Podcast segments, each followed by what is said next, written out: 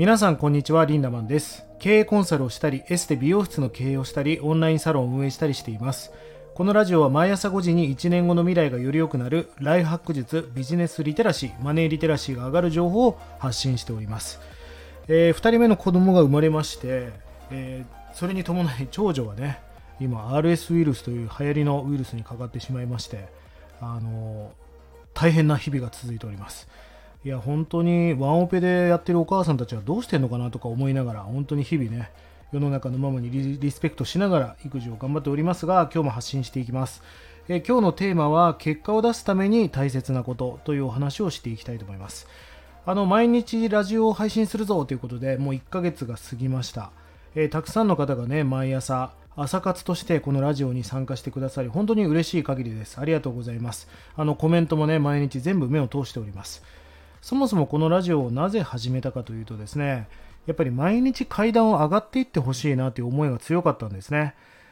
月に1回大型のセミナーに参加するのももちろん意味はあると思いますが、毎日ちょっとずつでいいから自分が階段をステップアップする。まあそのためには短く的確な情報を取ってほしい。的確にスキルアップしてほしい。まあそんな思いがあってこのラジオを始めました。これからもね、そんな思いで聞いていただきたいなと思うんです。で、このラジオはですね、朝活だと思っていますので、まあ通常だとドトールコーヒーとかに朝6時半とかに集まって、えー、通勤電車が満員で困ってますよね。だから1時間前に乗って、早めに職場の近くに着いて、意識が高い人たちと、まあ、朝活をするっていうのが本来の朝活なんですが、まあ、ラジオですから、皆さんが朝メイクをしながら、ご飯を食べながら、通勤しながら耳で情報を取ってほしいと。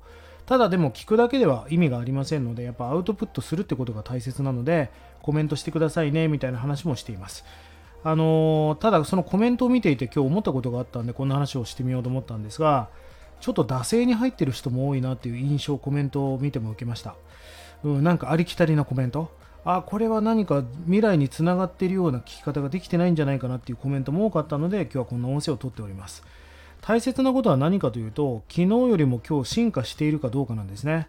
毎日スキルアップしているか。ここが大事だと思いませんか？情報を取って耳が大きくなってね知識オタクになることが目的ではなくやっぱりスキルを上げていってほしい。そのスキルを活用して実益につながるような自己実現につながるような日々を送ってほしい。まあそのためにこのラジオを発信してるわけなんで毎日聞くだけで終わっては意味がありませんよねまあだからこそ、ちょっと今日はまあリセットというか、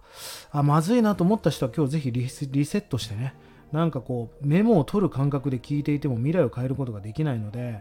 毎日ワンステップワンステップ階段を上っていくような気持ちでこのラジオを聴いてほしいなと思っております。ぜひね、惰性で終わるだけではなく、毎日スキルアップしていってほしいという思いがあって、まあこれは毎日更新をしていますので、ぜひこれからもね、そんな思いで、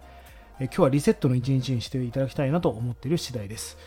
そしてそのスキルをただスキルで終わらすんではなく実践に生かして身になるね、日々を送っていただきたいなと思っております。ぜひそんな思いを持って今日も一日頑張ってください。1日30円で学べるオンラインサロンライフハック研究所1年後の未来をより良くするための学びコンテンツが200本以上上がっています。ぜひこちらもご活用ください。それでは今日も素敵な一日をリンダマンでした。またね